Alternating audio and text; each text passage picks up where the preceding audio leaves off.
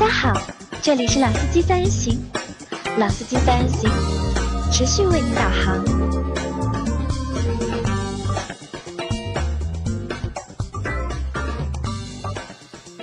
Hello，大家好，欢迎收听《老司机三人行》，我是杨磊。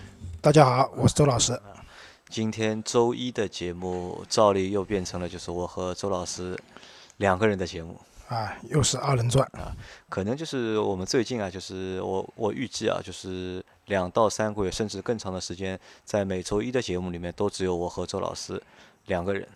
啊，对的，因为其他的小伙伴都挺忙的。而且周一嘛，也是每个星期最忙的一天。如果条条件允许的话，我们会在事先把周一的节目录好，在上一周把本这周的节目录好。但一般情况下，可能我们还会比较拖，因为别的事情也比较多。那所以我们呢也觉得呢，就很多节目的线路比较好，我觉得啊，对，能够去贴一些就是时事的热点啊，相对来说就是时效性能够更 强一点。啊，对的。那按照惯例啊，我们还是回顾一下上周发生的事情。上周发生的事的，那上周发生的事里面，我我们来先说一件事啊，我先说一件就是群里面的事，在上周啊，就是其实有一件事情让我有一个小小的惊喜，或者是蛮开心的一件事情，就我们有一个群是老司机三人行的一个微信的互动群吧，里面大概目前有四百三十位小伙伴在我们群里面，那啊，对，这些小伙伴呢又是来自五湖四海。全国各地都有，对吧？从事各行各业，年龄大概我看了一下，年龄在二十到六十不直接啊，不等。但主要还是以八零后和九零后为主。为主。这个数据跟我们上周分享的卖二手车的数据基本一致，也一致，对吧？然后女性用户，我看了一下，女性用户比较少，估计大概里面百分之九十九是男性用户。女分女性用户可能百分之一都不到，啊，对的，女性用户一般不参与我们这种群的讨论，对吧？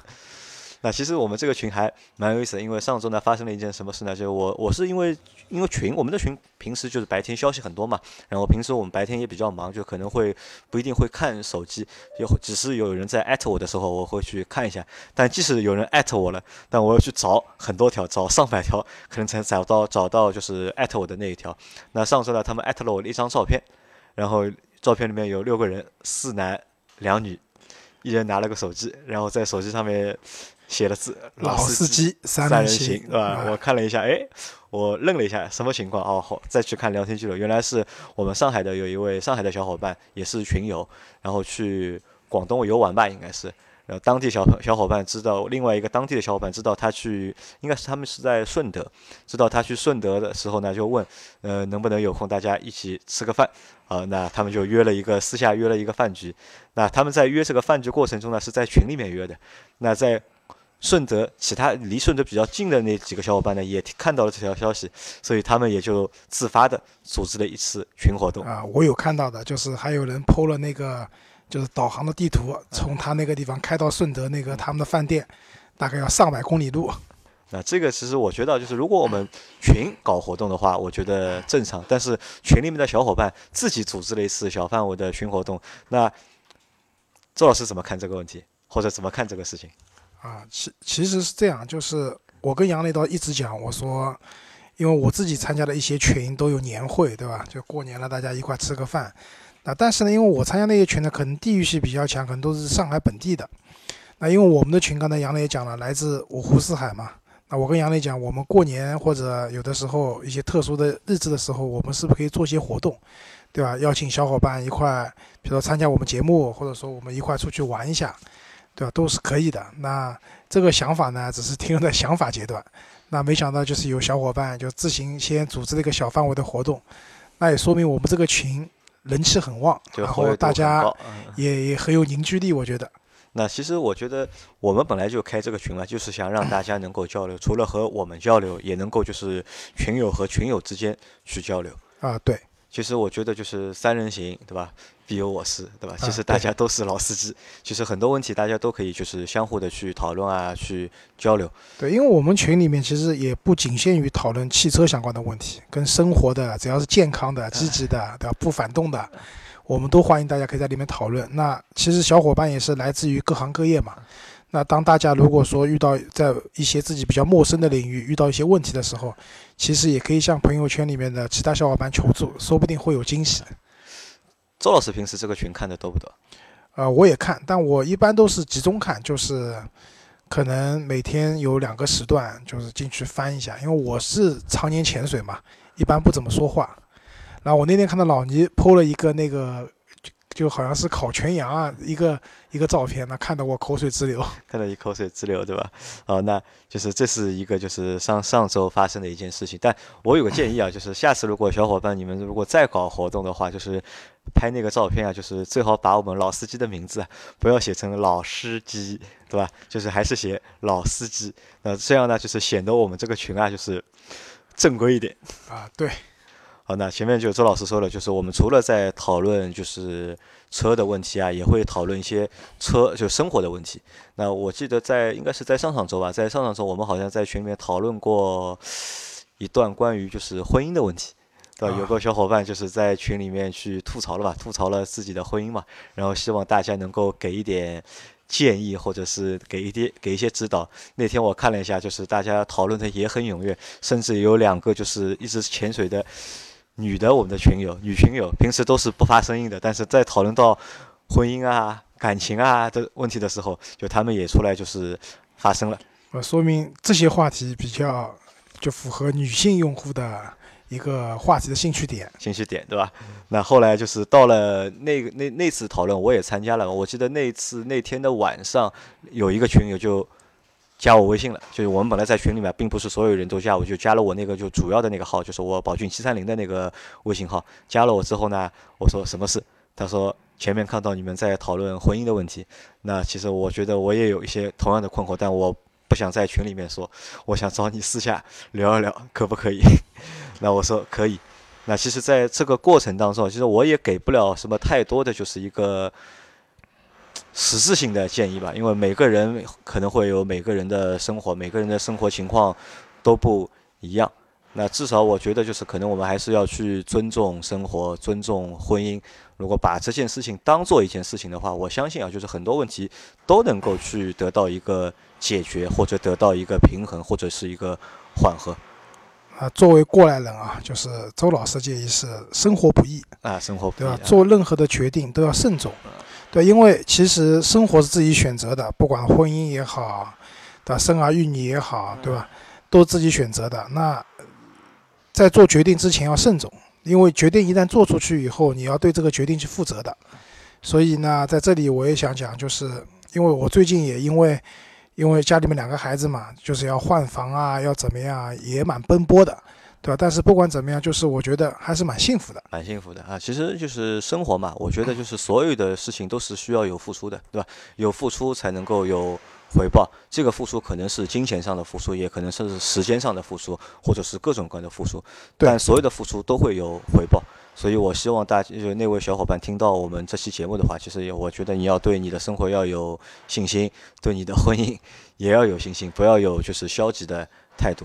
啊，我觉得也是，要多沟通，对，和自己的另一半多沟通。有的时候你心里面想的，他没有讲，你也没有问，对吧？你心里面想的不一定是他真实想法，对吧？然后越想越歪，对吧？多沟通、多交流也是一个很重要的。好，那其实我们隔壁的办公室在装修啊，可能就是在我们在录这期节目的时候啊，就是大家会听到背景音会比较嘈杂，那也希望大家能够。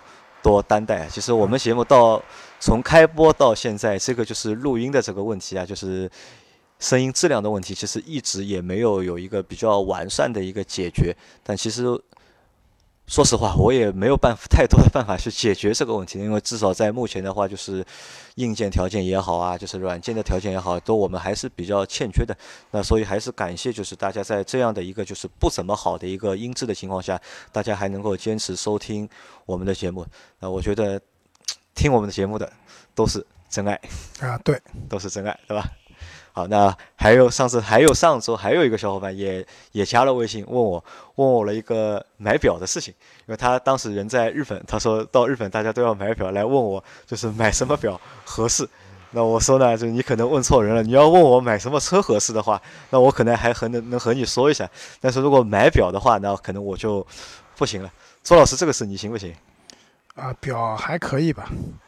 反正去日本的话，因为日本劳力士会比较便宜，因为劳力士是在日本非常流行的一个品牌。那越是流行的品牌，它那边销量越大，价格也会给的越好。一般去日本，劳力士是一个不错的选择。那如果觉得劳力士贵的话，日本买那个泰格豪雅，价格也比国内便宜不少。那当然，如果说你不要机械表的话，那其实日本会有卡西欧、精工，包括西铁城都会有一些那种光动能的，就是在一万块钱左右的那种电子表。然后那类手表的话，就功能会很齐全，什么海拔高度啊、气压啊，然后 GPS 的一些功能啊都会有。那就看大家的喜好吧。我觉得你的预算，你想买机械表还是买电子表，对吧？然后想买什么样的品牌？那去日本的话，我觉得买表还是一个不错的选择。好，那大家如果对买表有需求的话，可以在群里讨论，或者也可以去单独加周老师的微信，和周老师做私下的讨论。好，那群里的故事就是上周群里的事情，我们就先放告一段落。那然后我们说第二件事情啊，就是在前一阵，包括现在，就是中美的这个那个贸易战，嗯，就是怎么说，应该叫声音大，对吧？雨点小，小，对吧？但是也是搞的就是沸沸扬扬嘛，对吧？美国的总统就一直在搞各种各样的事情，或者是出台各种各样的就意向，就是要争。增多关税啊，或者怎么样，这样那样。那在这个当中呢，有一个领域是汽车行业的，就是中国可能会去征收，就是美国进进口美国汽车的一个关税。那同样，美国也会对中国征收同样的一个关税。那关税其实一直都存在的，不是说这次贸易战以后就新的征收或者怎么样，只不过是因为之前按照美国那个川普的讲法，就是他们只收中国百分之二点五的关税。但是我们收百分之二十五，他觉得这是一个不太平等的一种方式，所以他可能要，呃，加大对中国进口到美国的车子的一个关税的征收，大概这么回事情。但其实呢，一个我觉得就川普对吧，就是很多时候就是嘴炮，就是说的多，真的能做的事情会比较少，这是一方面。另外一方面的话，其实真的打贸易战的话，我觉得可能在其他的一些领域。可能会比较比较大，但其实对汽车行业来讲，这个影响不会太大的。因为我们稍微看了一下，就是好像就是中从中国出口到美国的汽车，其实数量非常的少。啊，对，不不是就占中国整体的一个汽车销售的百分比，可能百分之一都不到。那我们看了一下，就是哪些车会出口到美国啊？沃尔沃的一些车型，沃尔沃，嗯，S 六零，可能还有 S 九零。然后那个别克的那个神车就是昂科威，昂科威，嗯，它是反输到美国去的。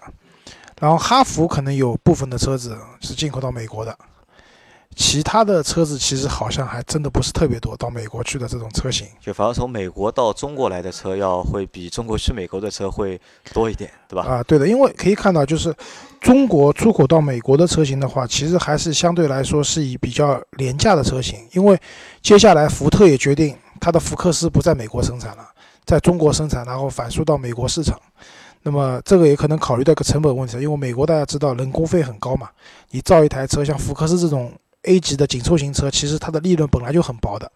那如果在美国造的话，刨开人工以后，它的车型的利润更薄。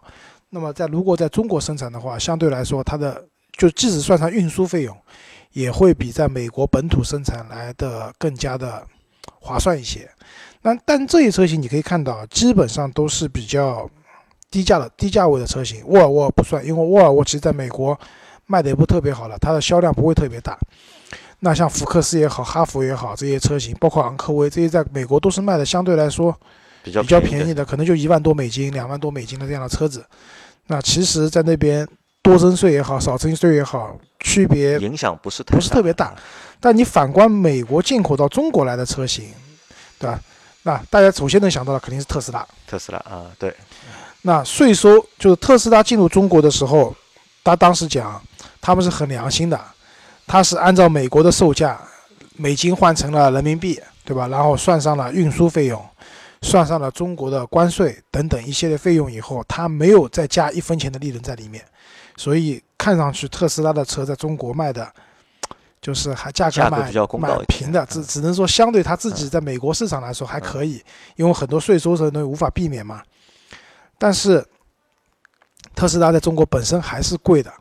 那对于特斯拉来讲的话，如果说接下来进中国的关税变高一些的话，其实影响不会太大，无非就是八十万的车子卖八十五万嘛，呃或者再高一点卖到九十万嘛。那我觉得会买的人还是会买，不会买的人还是嫌它贵不买。那我们看一下，就是特斯拉是美国品牌，然后现在在中国的美国品牌还有通用和福特，对吧？呃，这些车子进口到中国的，一首先进口车也少，都基本在中国本土生产了。然后就算进口那些车子，基本上都在墨西哥。呃，墨西哥或加拿大拿生产墨西哥居多就目前就是通用集团下面，除了就是凯迪拉克的 CT 六是从美国过来的，其他的车型基本上都已经实现了就是国产，啊，对的，对吧？反而是什么啊德国的一些豪华品牌，就是会躺枪德国的品牌，啊，主要是奔驰、宝马，因为奔驰的那些大型的 SUV，然后包括宝马的像 X 五、X 六这些车型，反而是在美国生产的。那这些车子如果进中国，关税被进一步加大的话，其实受影响的反而不是美国品牌，是这些德国品牌，对吧？啊，对的。那么我是觉得，就是关税这个东西，其实因为每个国家都有自己的政策嘛，那都是无可厚非的，根据自己国家的实际情况来制定关税的税率，这我觉得都没有问题的。但是，确实，如果说贸易战真的打响的话，那我觉得不会打的，对吧？真的打响的话，税收上去了以后，嗯、真正受影响的，如果说没有到，就是我举个例子啊，就特斯拉在香港，香港之前买特斯拉是不需要征豪车税的，那就是一一台特斯拉八十万左右的港币就可以落地了。但是香港是有规定的，当你的车价超过多少钱以后，是要被征百分之一百的豪车税的。那么我当初去香港玩的时候，因为就是叫了一个类似于这种专车嘛，是香港的车主开辆特斯拉，他就是在这个政策有的时候，就是这种补贴政策有的时候买的车，八十多万港币。他说之后，好像从去年的四一还不是五月一号以后，香港对特斯拉的补贴没有了，就买特斯拉的价格翻倍，瞬间香港的特斯拉没有销量了。那如果说只要，当然我说我举的这个例子比较极端啊，就是这种补贴政策一下子翻倍了嘛，没有了以后价车价翻倍了，那可能一下子没人买。但是对于一些豪华车来讲的话，那本身就卖八十万到一百万的话，其实贵个五万十万，我觉得该买的人还是买，所以我是觉得影响不是特别大。好吧，那这个是关于就是 中美贸易战的一些事情。那然后让周老师再来分享一个他上周遇到的一件事情。啊，就是接下来其实是我们今天的一个正题了。就上周呢，我去看了一部车，就这部车其实之前在节目里面我也提到过，就是宝马那个新的那个五系五三零的 LE，就是插电混动版那款车型。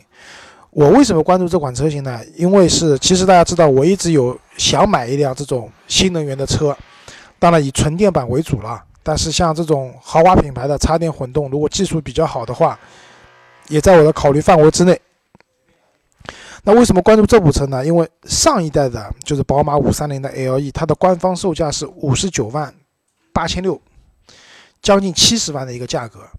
那其实来讲是真的蛮贵的，因为七十万，如果你买一辆普通五系的话，就可以买到最顶级的五系了。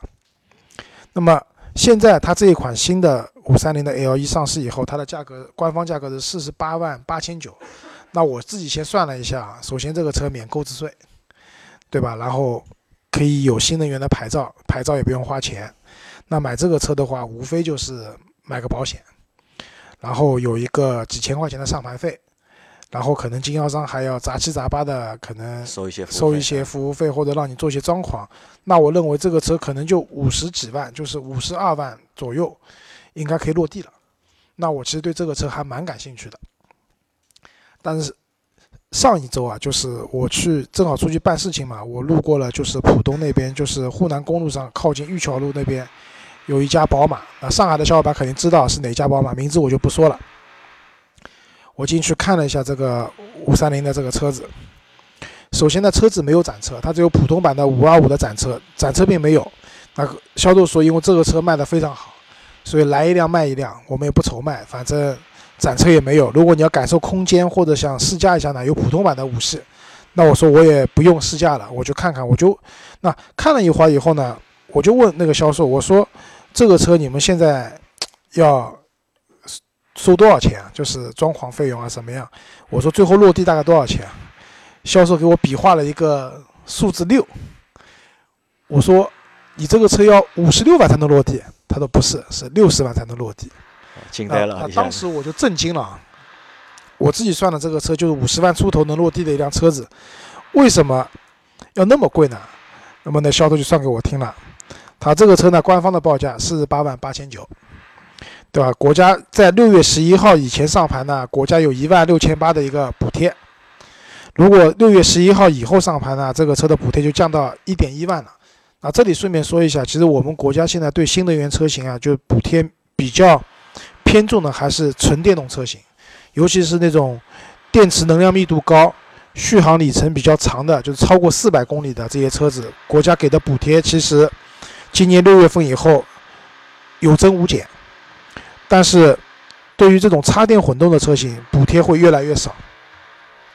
然后呢，他告诉我说，这个车呢，现在你要因为是免购置税的，所以你需要差不多花六万块钱做装潢。那我当时也蛮震惊的，我想这个车配置已经很齐了，液晶仪表盘也有了，对吧？就配置真的蛮齐的。我说还要装什么呢？他跟我说贴膜，我说啊贴膜，做个隐形车衣车衣啊，啊。其实之前我们那个青椒嗯不要青椒那个，对吧？青椒肉丝不要青椒的那个改装的朋友也讲过，隐形车衣其实也门道门道蛮多的，便宜的和贵的不一样，可以对吧？插一个零，对吧？啊，可以差个零啊，那可能没那么多吧，但差几万块钱。那我相信 4S 店给的这种所谓的隐形车衣也不会特别好的。然后装一个行车记录仪，再加一个叫悦享礼包。那我我以为悦享礼包是很高级的东西，我问下是什么，他说就是脚垫啊、后备箱垫啊之类的东西。我说你这些东西要六万块钱啊，对？我当时就有有点，其实有点蛮不爽的，我就说你们这个心太黑了，对吧？然后他还跟继续跟我讲。现在厂家发过来的车子都是加了选装包的。那我后来研究了一下，宝马官方确实推出了选装包，其实它选装包的价格都还可以。比如说一万块钱，你可以选那个舒适进入，就是无钥匙进入，加一个三六零的那个摄像头，其实这个一万块钱还过得去的。然后什么一万块钱左右可以有那个抬头显示。他说现在厂家发过来都是高配的车型，要加两万七的一个选装包。那我觉得这个呢还能接受，因为毕竟如果我自己去买的话，我可能也会去选这些配置，一样买到这个价位了，肯定希望买的好一点嘛，对吧？然后他跟我说，还有保险，啊，保险可能一万到一万五之间。最关键还有一个上牌费，我问他上牌费多少钱，他跟我说一万块钱。上牌费一万块钱啊，然后我说你普通的宝马上牌费多少钱？他说两千五。其实我之前陪杨磊去那个宝骏七三零去上牌，我们看了一下，其实上新能源牌照和上普通的上海牌照流程是一样的，几乎没有区别的，所以也也是一件没有什么难度的事情。我不能理解为什么要一万块钱的上牌费。当然了，这里还不涉及贷款啊，因为如果说你要走宝马金融贷款的话，那经销商那边一般至少还收三个点的服务费。所以这样一算，他跟我说差不多这辆车要六十万的一个落地价。然后我当时听完以后，我就我就觉得啊，就是这个 4S 店心太黑了。然后他跟我讲，现在全上海的 4S 店都是这个价，不信你去别的地方问。当然我也没有兴趣再去问这件事情了。然后我就走了嘛。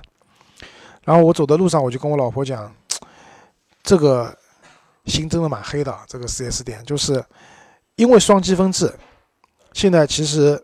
越来越多的这种车企都推出了它的那个插电混动版的车型，对吧？我们不讲这个车型是不是真正的环保或者怎么样，但是确实能解决一部分没有牌照，然后可以如果说你本身自己有充电条件的话，也确实上下班通勤可以做到零油耗，还是有它的可取之处的。那么厂家的角度来讲，因为卖这些车它可以挣积分，又可以规避。可能到年底年底清算积分的时候，积分不够带来的罚款，或者说他去购买积分要付出的一个额外的一个蛮大的一笔钱，这本身是件因为政策带来的好事情，对用户有更多的车型去选择。那对于厂家来讲的话，他也可以多卖自己的新能源车。那刚才讲到新的一个五三零 LE，它之所以能比上一代车型便宜二十万，我相信也不是说宝马发善心嘛，就便车子便宜卖给你们，而是在于说，因为双积分制的压力下，他把这个车的价格降下来了，希望这个车能够好卖一些。对，因为说白了，这个车在非限牌的城市，这个价位，人家可能还是宁愿去选一个普通的五二五或者五二八，就没有一个明显的一个就是产品的竞争优势在上面。对，那在这种情况下，本身就是在一些限牌的城市去卖的一部车子。对吧？然后厂家也降低了价格，我可以看作这是宝马的对于新能源车的一个战略上的布局吧。但这么个布局就硬生生的，我讲的难听点，就是被黑心的经销商给破坏了。所以我真的是，那我能理解说现在这种车子你去买，因为比较好卖，对吧？可能要加点钱或者怎么样，大家也都能理解。但是硬生生把一部落地五十万的车子变成六十万了，真的不太能理解。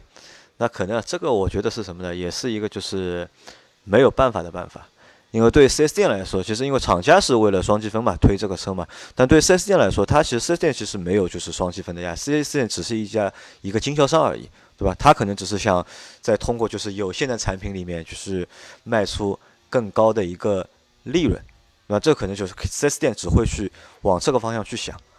啊，对，因为 4S 店肯定是以赚钱为。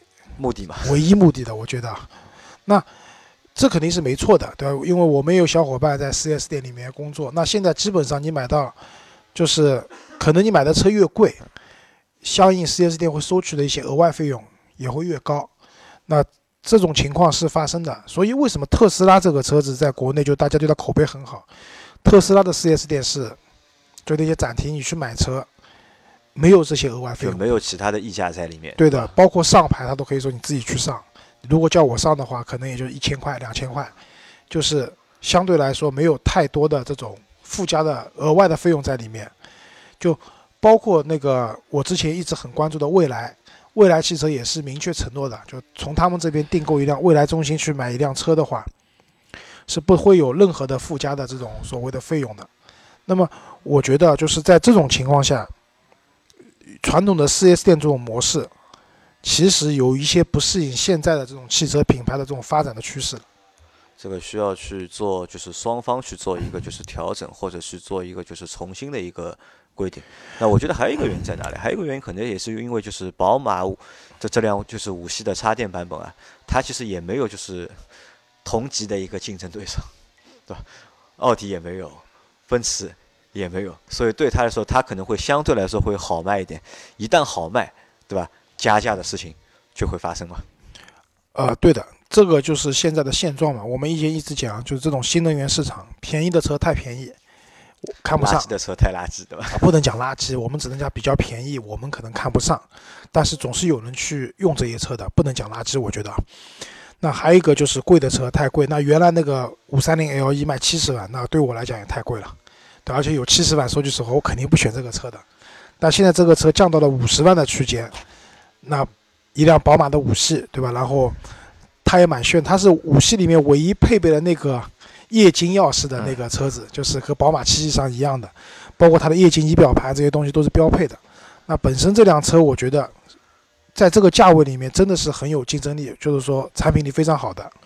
也正是因为这样，刚杨磊讲，可能其他的品牌。没有类似的车型可以让你选，那对于宝马来讲，对厂商来说是好事情嘛，对吧？在这个区价格区间、这个产品的段位里面，对吧？我一个人，对吧？但是对于普通用户来讲，那我想去买一辆这个车，但是要面对经销商就是强奸你那么多东西，我觉得是不值得的，也是很难去理解这样一件事情的。好，那所以就是我们对就是想买这辆车的消费者，我们提个醒，就是我们建议就是理性，对吧？可以观望一下。因为我在论坛里面看了一下，就是上海地区好像确实是这样的，但是上海周边的一些地方，比如苏州啊什么的，可能这种加价稍微好一点，没有那么夸张。对，如果大家想买车的话，可以考虑，就是如果你在上海周边这些城市的话，可以考虑去看一下。我还是那句话，车是好车，但是。那个厂家在这个车上面也是用心良苦，但是最终这个车如果说卖的不好的话，要怪经销商，那也就是经销商把它给毁掉了，对吧？心太黑了。啊，那我们就是再预告一下，就是我们在这期后面两期节目，周三和周五的节目里面，我们应该会做一期关于曾经的骚车系列。啊，对的，这个其实我们酝酿了很久啊，就是我们小我们比较年轻的时候啊，不能说小时候吧，就读书的时候，那个时候在上海街头啊，会看到一些骚车，一些比较风骚的车子，对吧？通常都是呃年轻漂亮的姑娘。或者是帅小伙，帅小伙开的，对吧？这些车子呢，都来自于一些豪华品牌。那我们可能先不说这些车名啊，就大家可以先想一下，就在你的印象里面，在十年前就在街上跑的那些骚车有哪些，对吧？可以想一下，到时候我们在节目里面和大家去做一些回顾，去说一些就是我们和他们之间的故事。然后这些车，就是我们当时不管听来的还是亲身经历的，都蛮有故事的。那到时候我们可以给大家分享一下。那这是一集，然后我们应该我们应该还会再做一集，就是关于名爵六的，就是插电，那个是插电的吧？应该是对名爵六插电版的一个一期内容。名爵六那个插电混动版明天上市。明天老周会去参加那个上市发布会。那老周之前已经去去了两次了，就是他们的一个就是媒体试驾的活动，一次是静态的嘛，还有一次是动态的。对的。然后关于这部车呢，我也想还是那句话，车是蛮好的车子，在这个价位里面，但是呢，就是有些就是做法 啊，其实因为其实这个车从上市，我们和它就有一定的渊源，对吧？我们去年也做了。